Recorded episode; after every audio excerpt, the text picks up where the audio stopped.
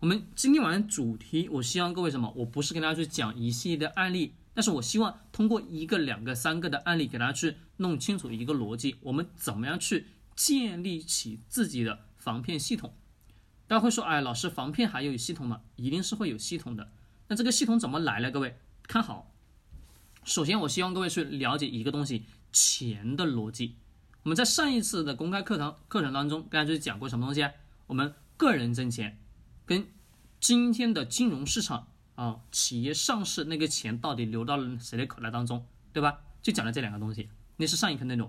那我们今天这一课跟大家去讲什么？讲我们普普通通的老百姓钱的流通逻辑，通过钱的流通逻辑来判断我们今天所看到的所有的啊投资产品也好，以及等等相关东西，它背后的投资逻辑以及它背后的骗局的漏点。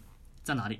其实有特别多什么简单的方法，只是我们在利益面前会头脑，干嘛？就是变得不那么灵光了，没错吧？是的。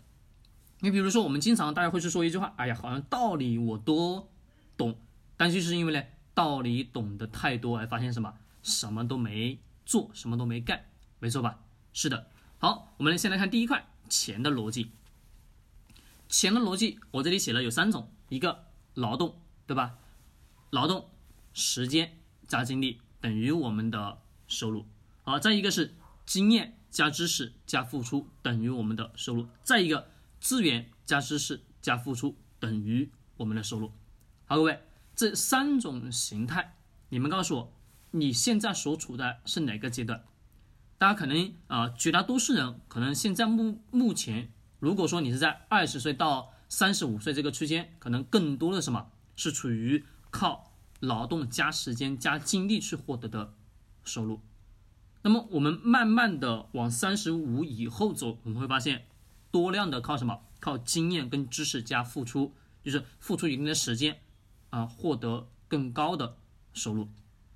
好，我们不管这个啊收入来源来源于哪里，但是我们首先得要去。非常清楚的知道一个逻辑，我们是不是上次跟大家去讲的一个东西叫什么？叫我们拿东西去给别人去交进行交换，对吧？我们能给别人提供什么样的价值，别人给我多少钱吧？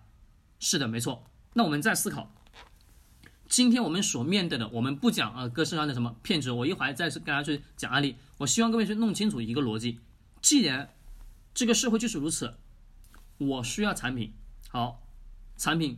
我需要的，我还什么？我还需要把我的口袋当中的钱给你吧，对你才可能给我产品，对不对？是的，这是简单基础性的交易。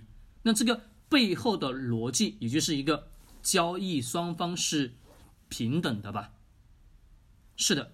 那我们想想，今天我们所看到的，比如股票骗局，以及基金投资骗局，以及房产投资骗局，以及我们的。呃，各式各样的骗局。来，我这里讲一个，我们二零呃二零二九二零一九年二零一九年我们的一个学员女学员的什么买房子的呃被骗的一个经历，但是呃没有被被人家骗成功，为什么呢？我在当中插了一脚，插完这一脚以后呢，这个什么就没有被没有被骗。但是我希望呢，各位要去懂当时这个案例是什么呢？各位，你们可以去听一听，我是怎么去提示他的。